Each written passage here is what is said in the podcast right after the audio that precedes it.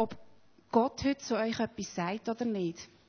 Ich habe etwas vorbereiten oder so, mir Gedanken machen oder so, aber trotzdem, wir sind alle so angewiesen darauf, dass wir sagen, hey, wir wollen offen sein, dass Gott etwas redet zu uns, dass er etwas macht mit uns. Und das haben weder ihr noch ich irgendwie im Griff. Und darum ist das für mich auch immer ein bisschen ein Sterben zu sagen, ja, no, wir lernen uns jetzt auf das Risiko ein.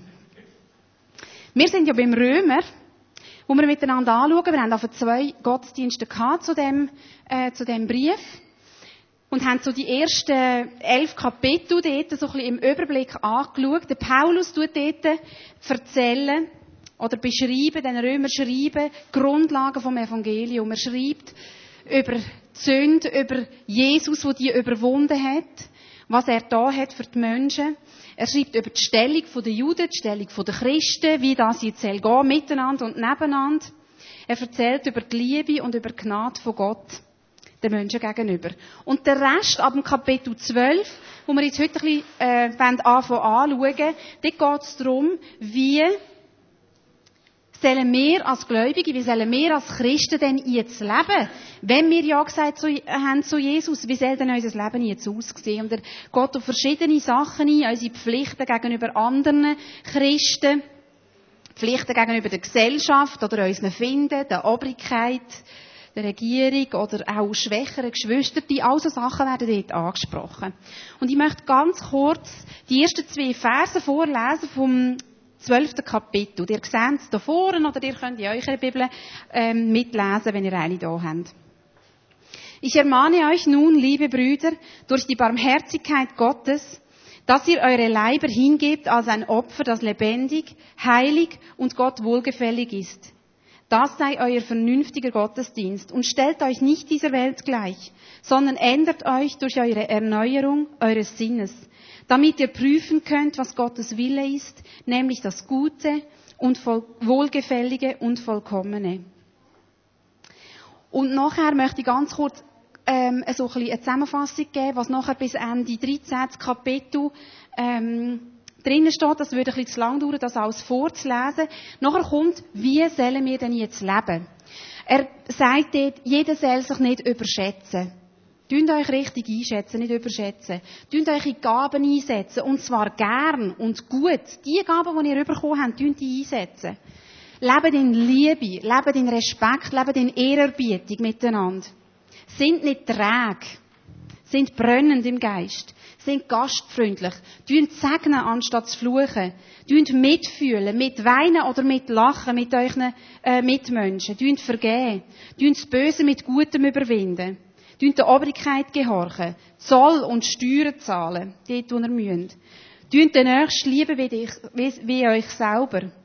Und am Schluss noch, tun nicht fressen und saufen. Tun nicht Unzucht treiben oder Ausschweifungen, ähm, oder Hader oder Eifersucht soll bei euch keinen Platz haben. Tun die Waffen vom Licht anziehen und nicht Taten von der Finsternis tun. Also eine unglaubliche Liste, wenn man sie jetzt Wort für Wort nachlesen ist es noch viel vielfältiger. Und je nachdem, wie wir jetzt sind als Menschen, macht das so etwas Verschiedenes mit uns, oder? Da haben wir so eine mega Liste, was wir alles zählen, was wir alles nicht zählen, wie wir zählen leben. Und je nachdem, wie du bist, denkst du vielleicht, ich bin froh, ist die Bibel so klar, dann weiss ich, wie ich das Leben habe. Und vor allem weiss ich auch, wie der neben mir das Leben hat. Das ist jetzt ein bisschen übertrieben, aber manchmal ist es doch einfach gut, die Bibel ist klar und wir wissen, wie wir leben sollen Vielleicht, wenn du so eine ganze Liste voll siehst, denkst du aber auch, hey, meine Güte, das erschlägt mich gerade. Wie soll ich jemals überhaupt können als Christ leben? Ich schaffe nicht einmal einen von diesen Punkten vollständig. Vielleicht denkst du auch, ja, das hat da so viele Sachen drin. Ich glaube, Punkt 2a und 3b, die passen zu mir, die nehme ich mir einmal vor und die will ich leben.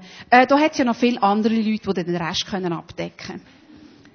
In diesen ersten beiden Versen, da haben mich so viele Wörter, so einzelne Wörter so angesprochen, dass ich mich müssen entscheiden bei denen zu bleiben. Ich werde eigentlich nur die ein bisschen genauer anschauen. Ich muss schauen, wie es mit der Zeit ist. Vielleicht bleiben wir sogar beim ersten Vers. Je nachdem. Am Anfang schreibt da der Paulus, ich ermahne euch nun, liebe Brüder, durch die Barmherzigkeit Gottes.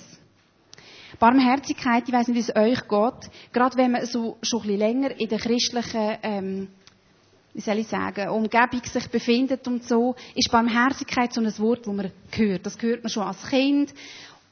Und Barmherzigkeit ist so etwas, wo man vielleicht auch nicht mit einem Begriff kann erklären kann, was das überhaupt ist.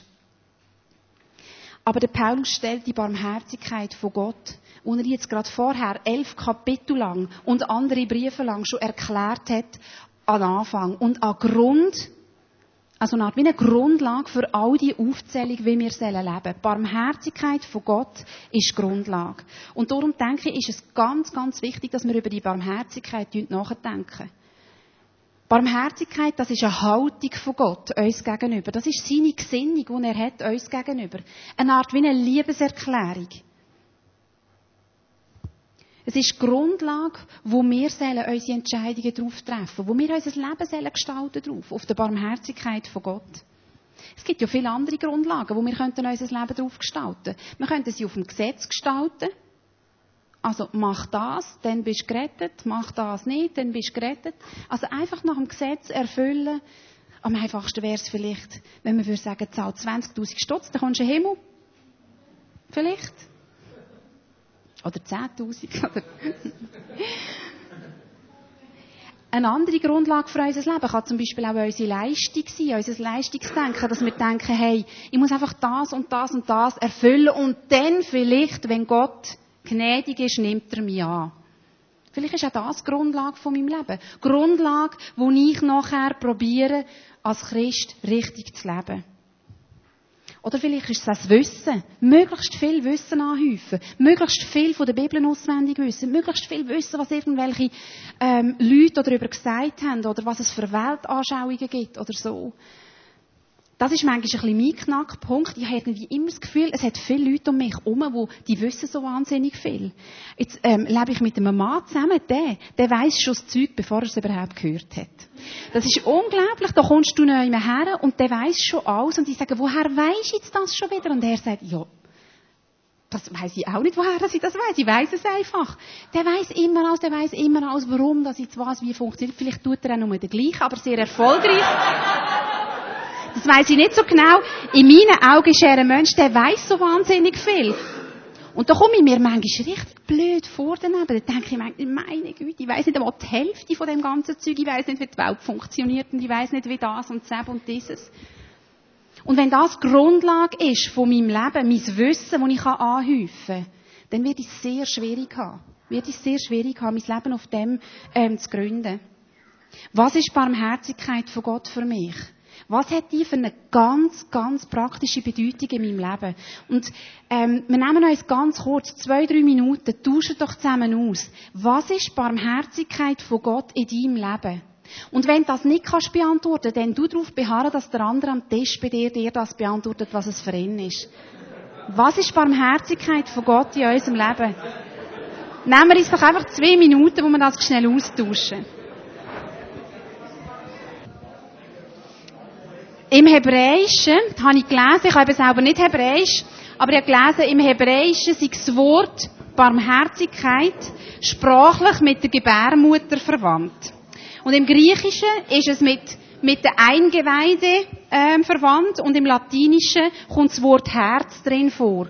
Also alles Sachen, wo so in einem innen sind, oder so zmitzt, das tiefst innen. Man sagt ja, oder ähm, aus dem Bauch raus reagieren, oder also das, was man so das tiefst empfindet, das kommt aus dem Bauch raus.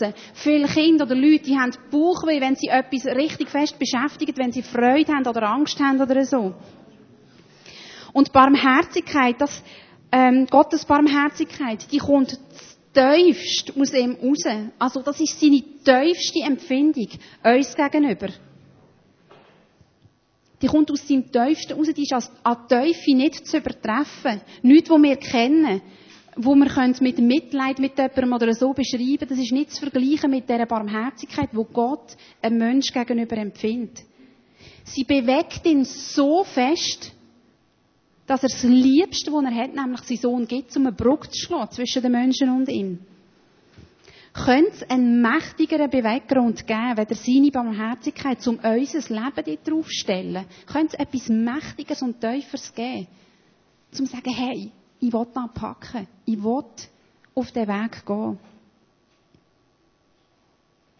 Barmherzigkeit, das soll der Grund sein, wie wir an die Bibel hergehen, wie wir ans Betten hergehen, wie wir eben zum Beispiel an Textstellen hergehen. Seine Barmherzigkeit, das ist die Grundlage, Grundlage von dem.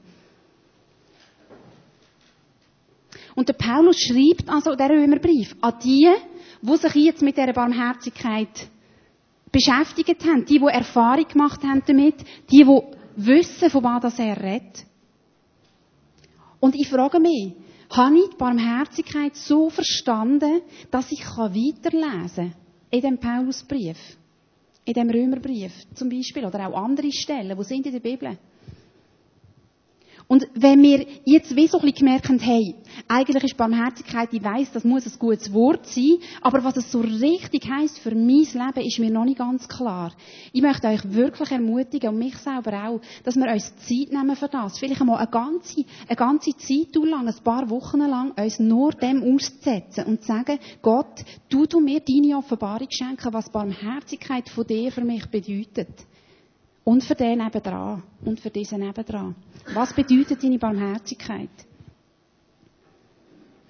Und auf Grundlage von dieser Barmherzigkeit von Gott schreibt er jetzt weiter. Er tut die Leute auffordern, die Römer, tünt euch Lieb hege als Opfer. Dass ihr eure Leiber hingebt als ein Opfer. Menschen, die haben ja, oder die Juden haben bis zu dieser Zeit, haben die Tiere geopfert. Also für alle ihre ähm, Vergehen, für ihre Schuld, dass sie rein worden sind von Gott, haben die Tiere geopfert. Regelmäßig, ähm, so im Familie, also als Familie und dann auch der Hohepriester, wo einisch im Jahr geopfert hat fürs Volk. Und in dieser Stelle steht, wir sollen uns selber geben als Opfergabe. Und nicht irgendeine Gabe bringen. Das war etwas ganz Neues. Gewesen. Vorher hat man eine Gabe gebracht. Und ist ähm, frei geworden von dieser Sünde oder von, dieser, von diesen Sachen, die nicht gestummen haben im Leben. Und jetzt heisst es, gib dich selber, gib deinen Körper, gib das, was dich ausmacht, als Opfergabe. Und ich bin so froh, steht da Lieb. Es steht nämlich nicht irgendetwas Geistiges oder etwas Metaphysisches oder etwas Theoretisches. Es steht, gib dir Lieb. Oder ist so gut, wir haben ja manchmal, sagen wir so ein bisschen, der Glaube ist einfach nichts, was man anlängen kann. Und das ist manchmal ein bisschen schwierig. Hey, aber unseren Körper können wir anlängen. Da wissen wir ganz genau, wenn es unseren Körper betrifft, ob uns jetzt etwas gefällt oder nicht gefällt. Unser Körper, das ist das Wunder von seiner Schöpfung. Das ist der Höhepunkt von seiner Schöpfung. Und unser Körper ist auch das Zeichen davon, dass wir sterblich sind. Dass irgendein das Leben wird vorbei sein. Unser Körper, der ist von allem betroffen, was wir erleben. Auch wenn wir seelische Sachen erleben, wenn wir Freude erleben oder etwas ganz Schlimmes, traurig äh, sind oder ungerecht behandelt werden oder so. Unser Körper ist dort immer anwesend.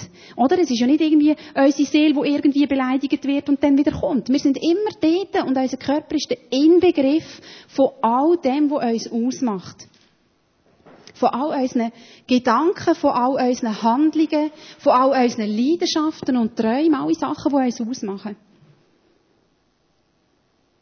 Jesus oder Gott, sein Liebe als Opfer zu bringen, heisst also nicht, einfach den ganzen Müll von meinem Leben ihm zu bringen.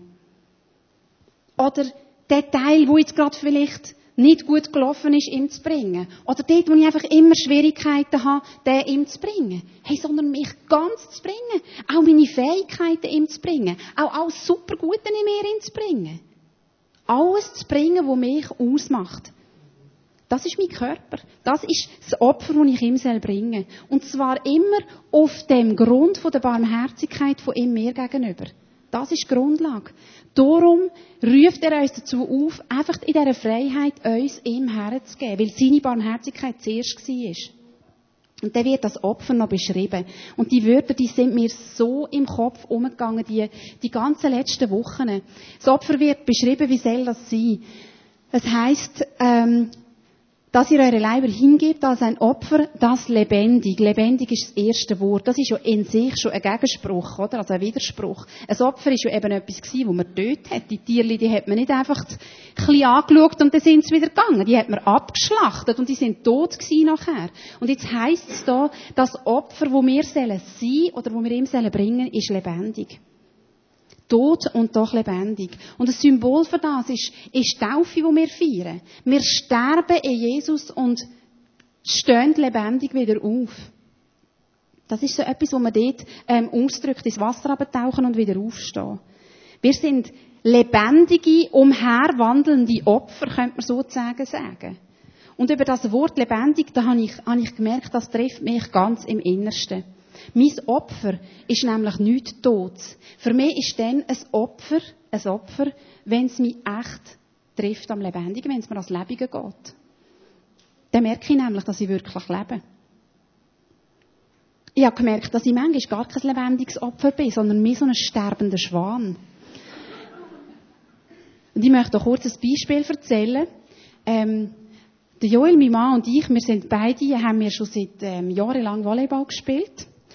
Und ähm, irgendwann bin ich dann schwanger geworden und dann habe ich dann ausgesetzt und habe gedacht, ja, machst du dann nachher weiter, oder?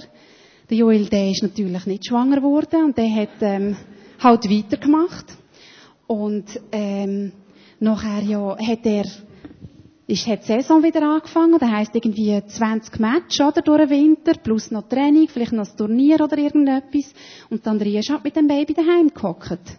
Und dann irgendein ist, wo das Baby äh, entwöhnt war, ist halt das nächste Baby unterwegs gewesen. Ja, bravo. Ist wieder nichts mit Volleyball spielen. Und der Mann wieder nicht schwanger geworden und spielt immer noch weiter und so weiter und so fort. Und mittlerweile geht das seit fünf Jahren so. Also ich bin nicht schwanger jetzt wieder, aber mittlerweile ist es das so, dass der Joel spielt halt immer noch Volley. Und ich hüte Kind während dieser Zeit. Und ich kann euch sagen, in diesen Momenten, wenn er einmal sagt, ich habe dann übrigens ein Match am Samstag, hey, da entscheidet sich innerhalb von zwei Sekunden, ob ich ein lebendiges Opfer bin oder ein sterbender Schwan. Und ihr kennt vielleicht, vielleicht das Volley, ihr habt nichts zu tun mit eurem Leben, aber vielleicht kennt ihr auch so Situationen, wo ihr genau merkt, hey, jetzt geht es mir wirklich ans Lebige. Und ich bin jetzt ein lebendiges Opfer, ich entscheide mich dafür, weil ich genau weiss, wie gut es meinem Mann tut, dorthin zu gehen und wie ihm da Freude macht und wie, er, wie es gut ist, wenn er die Kontakte dort pflegt. Und ähm, ich habe gerade vorhin gedacht, oder? Also gerade alle Leute mit ähm, kleinen Kindern, denen muss man nicht wirklich erklären, was ein lebendiges Opfer ist. Ich habe damals gefragt, wie geht es eigentlich euch Kind? Dann sagt sie, du wieder gut, sie haben nur noch zweimal gebrochen letzte Nacht. Ähm, also das heisst eigentlich, bist eigentlich die ganze Nacht auf, bist womöglich noch am Bettzeug wechseln und so weiter. Ja, was erzähle ich euch allen auch? Die, die stillen, umso, umso extremer, oder? Du bist einfach immer, du bist eigentlich immer das lebendige Opfer. Natürlich hat es auch viel Schönes, um so Kind zu haben. Ich wollte jetzt das nicht allzu krass herstellen.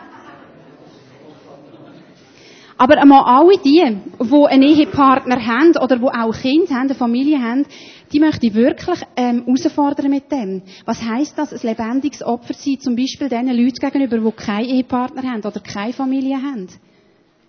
Was heißt das denen gegenüber? Ist es wirklich nötig, dass unsere Gespräche, die ja wirklich wichtig sind, ob der Max jetzt sein Geschäft schon verrichtet hat oder seit drei Tagen nicht mehr, das ist wirklich wichtig. Weil dem Kind geht es vielleicht unter Umständen wirklich nicht mehr gut.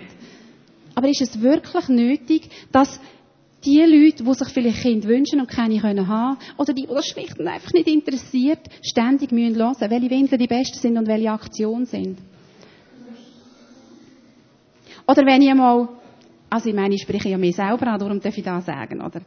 Ähm, oder wenn ich denke, wir, die geheiratet sind, oder die in einer Partnerschaft leben, das ist ein lebenslanges Opfer, das wir versprochen haben, treu zu sein, bis wir sterben. Also da kann mir niemand sagen, dass nicht irgendein der Zeitpunkt kommt, wo es ein bisschen nach Opfer schmeckt. Monogam zu leben. Vielleicht die einen machen das ganz easy, bei den anderen fällt es schwieriger und dann ist es tagtäglich Entscheiden, hey, ich habe da versprochen. Und Singles werde ich aber auch ansprechen. Es ist, ähm, glaube ich ganz fest, manchmal ein echt lebendiges Opfer, Anteil zu nehmen an Sorgen und Problemen, die die Familien haben.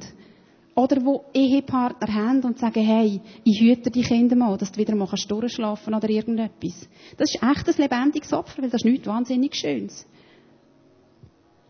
Oder es ist ein echt lebendiges Opfer, jemand, der nicht geheiratet ist, dass er sagt, hey, und ich warte darauf, bis ich einen Ehepartner gefunden habe. Ich warte mit, mit der Sexualität auf das. Mit dem zusammen schlafen. Das ist ein lebendiges Opfer. Und überhaupt auf all die Sachen, wo wir verzichten, wo wir gerne vielleicht anders hätten, das Gott als Lebige, das ist ein lebendiges Opfer. Wir merken dort, wie lebendig wir eigentlich sind. Das zweite Wort, das Opfer beschreibt, ist, es soll heilig sein. Heilig ist ein Wort, das bedeutet so viel wie abgesondert. Also die, die heilig sind, die sind wie ausgesondert oder abgesondert. Und zwar haben sich die nicht selber abgesondert, das ist überhaupt gar nicht die Meinung, sondern Gott hat die abgesondert. Weil sie ihn erkannt haben, weil sie sich entschieden haben, zu ihm zu gehören und nicht mehr sich selber zu gehören.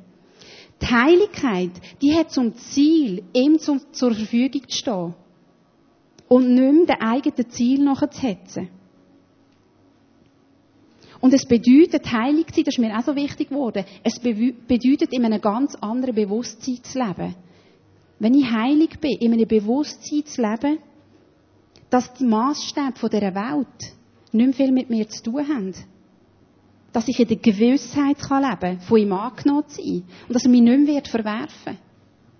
Ich bin immer wieder erstaunt, Leute, die schon lange mit Jesus unterwegs sind und plötzlich sagen, ich bin gar nicht ganz sicher, ob ich jemals im Himmel werde sein. Aber heilig sein heisst, Gott hat dich auserwählt und abgesondert. Und du hast den Platz in seinem Buch, den Platz an seiner Seite im Himmel. Abgesondert sein, heilig sein, heisst vielleicht für die Welt manchmal auch Sachen machen, die die nicht versteht, die Welt. Wenn wir unser Geld irgendwo hingehen, wo die Welt überhaupt gar nicht versteht, wieso gibst jetzt du so viel Geld dorthin und so, könntest du es doch besser selber brauchen. Das versteht die Welt nicht immer. Heilig sein bedeutet, nicht mehr abhängig zu sein von den Wertmaßstäben dieser Welt. Wir werden frei drinnen, jemandem mit Respekt und ehrvoll zu begegnen, obwohl es der vielleicht gar nicht verdient hat. Oder obwohl der vielleicht gar noch nicht bewiesen hat, dass er es verdienen würde. Wir sind nicht mehr abhängig von dem, jemandem zu begegnen, aufgrund von dessen, wie er ist. Es hat ganz gute Artikel in dem Heftchen Equip. Das hat aus, habe ich gesehen, ein paar Exemplare oder die, die es ähm, überkommen. Es ist, glaube ich, die Woche gekommen. Müsst ihr unbedingt lesen, hat mich sehr bewegt. Und das dritte Wort, das das Opfer beschreibt, ist Gott wohlgefällig. Das Opfer soll Gott wohlgefällig sein. Und ich habe mich dann gefragt, ja, aber ein Opfer ist doch Gott sowieso wohlgefällig. Gibt es denn auch Opfer, die ihm nicht könnten gefallen? Und ich bin auf eine Geschichte gestoßen, die im dritten Mose steht. Dort wird, ähm, die Stiftshütte ist dort fertig und dann ist während sieben Kapitel oder so, wird beschrieben, wie die Opfergesetze jetzt, äh, genau sollen sein. Also genau welches Opfer, dass das wie soll gemacht werden. Das Schwenkopfer und das Räuchopfer und das Dankopfer und das Brand Brandopfer und wie sie alle heißen, wird dort beschrieben und ganz genau beschrieben, wie das, das ähm, die Priester sollen machen. Und im Kapitel 8 von dem dritten Mose wird dann der Aaron und seine Söhne werden dann eingesetzt als Priester, wo das Opfer unter sich haben, also wo das sollen ausführen. Und im Kapitel 9 ähm, tun sie dann, der Aaron und seine Söhne, das erste Opfer vollziehen. Genau so, wie es Gott gesagt hat, genau so, wie es, wie es soll sein, tun sie das Opfer vollziehen. Und es steht nachher im Vers 23, da erschien die Herrlichkeit des Herrn allem Volk. Und ein Feuer ging aus von dem Herrn und verzehrte das Brandopfer und das Fett auf dem Altar. Da alles Volk das sah, frohlockten sie und fielen auf ihr Antlitz. Also das ist ein Mordio-Fest oder? Die haben geopfert, es so, wie es Gott gesagt hat. Und genau die Priester, die er eingesetzt hat, haben da gemacht. Und nachher ist die Herrlichkeit von Gott gekommen. Die Leute haben da gesehen. Ich weiß nicht, wie man sich da muss vorstellen Wie sie die Herrlichkeit von Gott haben können sehen.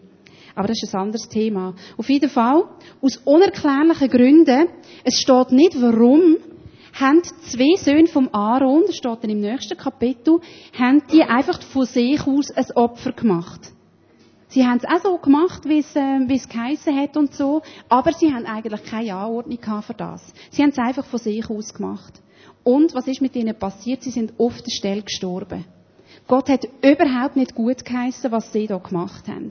Die haben mich gefragt, warum haben sie sich das gemacht? Das steht nämlich nicht. Es ist, es ist, ähm, vielleicht hat, hat sie das Ganze äh, so eindrücklich gedunkt, wie die Herrlichkeit von Gott kommt. Vielleicht haben sie das einfach nur einmal erleben oder vielleicht haben sie gedacht, ja, Opfer, das ist ja unsere Aufgabe als Priester. Äh, und haben es total gut gemeint. Vielleicht sind sie auch ein bisschen eingebildet und haben gedacht, hey, das ist jetzt unsere Funktion. Wir haben es in der Hand, ob die Herrlichkeit von Gott einfahrt oder nicht. Man weiß es nicht. Auf jeden Fall ist ganz klar und ziemlich deftig rausgekommen, das ist kein Opfer gewesen, wo Gott gefallen hat. Wir sollen Gott ein wohlgefälliges Opfer bringen. Wir sollen Gott ein Opfer bringen, wo ihm entspricht, wo seinem Wesen entspricht. Und in der Römer 12 ist voll von, von Sachen, wo Gott entsprechen. Wenn er zu uns sagt, hey, tun das Böse mit dem Guten überwinden. Das ist doch seine Wesensart. Das ist doch sein Wesenszug. Tun segnen anstatt fluchen. Tun Frieden schaffen und Frieden halten. Eure Liebe untereinander, die sind herzlich. Das, ist doch, das sind alles Wesenszüge von Gott. Und so soll das Opfer sein. Es soll keine Selbstdarstellung sein, eine Demonstration, ähm, wie, wie wahnsinnig, also wir, wir, wir lesen ja zum Beispiel auch von den Schriftgelehrten, die in Tempo gegangen und gesagt haben, oh Herr, bis mir gnädig und möglichst haben wollen, dass es dann auch bis in die hinterste Reihe jeder gehört hat. Das ist nicht das Opfer, wo, wo Gott wohlgefällig ist, das entspricht ihm nicht. Wir sollen ihm opfern und auch nicht einem falschen Gott. Wir sollen zum Beispiel nicht der Sicherheit opfern. Es könnte ja sein, dass wir möglichst viel machen und für Gott tun und so, dass wir sicher sind, dass er uns nicht verstoßt. Aus Angst, damit es dann eben lenkt, zum im Himmel zu kommen. Das sind falsche Opfer. Das ist Ausdruck von welchen Kontrollen ausüben über ihn. Und dann heisst es, das Opfer, wo lebendig, heilig und Gott wohlgefällig ist, das ist euer vernünftig Gottesdienst. Ich weiss nicht, was zuerst in unsere Köpfe kommt, wenn wir das Wort Gottesdienst hören. Sehr wahrscheinlich das da. Das ist doch unser Gottesdienst.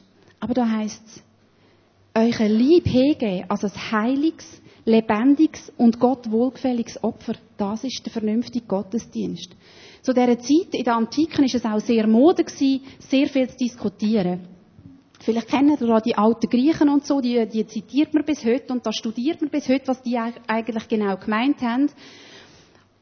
Und ähm, ich glaube, viele Leute haben sich auch etwas darauf eingebildet, möglichst viel zu wissen und möglichst daraus zu kommen. Und er sagt, hey, Vernunft, das hat etwas mega Praktisches zu tun mit deinem Leben. Das ist nicht in erster Linie da oben, der vernünftige Gottesdienst. Und ich werde noch ein Zitat lesen, wo das ausdrückt von einem alten Deutschen. Der heißt Ratzinger und tut jetzt sein Lebensabend im warmen Italien verbringen. Der hat gesagt, die Ermahnung, euch selbst darzubringen, bezieht sich auf die ganze Person. Es handelt sich also darum, Gott im konkretesten, alltäglichen Dasein zu ehren, das aus beziehungsmäßiger und wahrnehmbarer Sichtbarkeit besteht. Wow, oder wenn ein Papst so etwas sagt, wenn das all seine Schäfli würden verstanden haben, wenn wir das alle würden verstehen. Beziehungsmäßiger und wahrnehmbarer Sichtbarkeit soll der Gottesdienst bestehen. Und dann sagt er noch, stellt euch nicht dieser Welt gleich, sondern ändert euch durch Erneuerung eures Sinnes. Wir sollen unseren Sinn erneuern. Ähm, wie kann man das, wie kann man das verstehen? Ich glaube, der Paulus selber ist das absolut beste Beispiel, weil er hat seine Gesinnung ja radikalst verändert. Oder?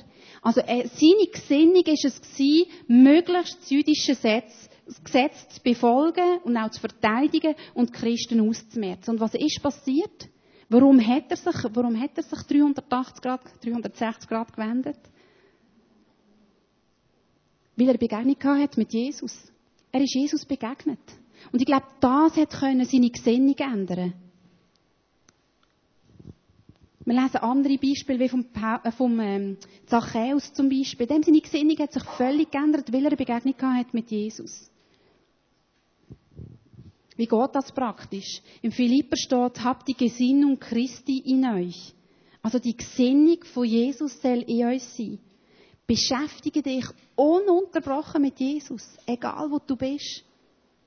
Egal wo du gerade stehst, egal ob du im Bett bist und nicht kannst schlafen. Sagst, hey Jesus, was ist deine Gesinnung? Wo willst du meine Gesinnung verändern und verwandeln in deine Gesinnung? Die Erneuerung, das ist eine wachstümliche Veränderung. Da können wir keinen Schalter drücken und nachher haben wir Jesus seine Gesinnung. Das ist eine Art eine Metamorphose, Veränderung, die er schenken kann.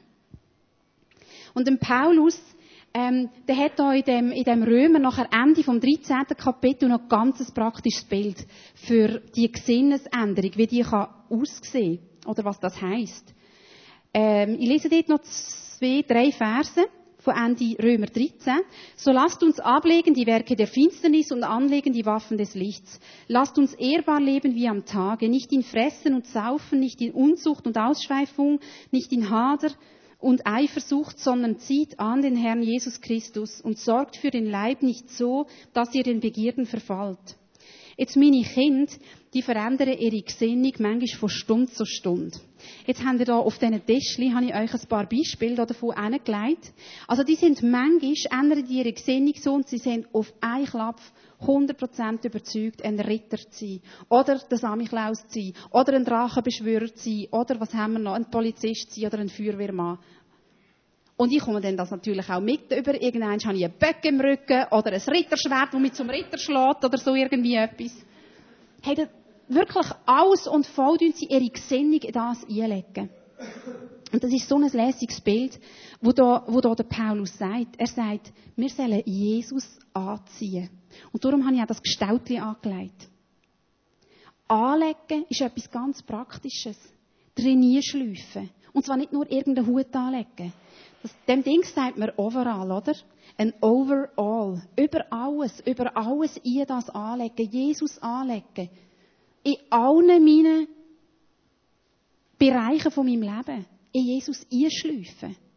Manchmal haben wir vielleicht das Gefühl, wie jetzt da bei dem Ding, auch Jesus ist schon ein eine grosse Nummer. Aber das macht überhaupt nichts. Hey, er lädt uns ein dazu. Er lädt uns ein dazu und sagt, hey, leg mich an, wenn du gehst, arbeiten Leg mich an, wenn du den ganzen Tag musst auf die Kinder schauen und sie regen dich auf. Leg mich an, wenn du einsam bist und traurig bist. Leg mich an, wenn du deine Steuererklärung ausfüllst. Leg mich an. Und zwar immer, da dürfen wir einfach nicht vergessen, auf dem Grund von der Barmherzigkeit von Jesus Christus. Von der Barmherzigkeit von Gott uns gegenüber. Da lässt er uns ein, hey, leg mich an, zieh mich an.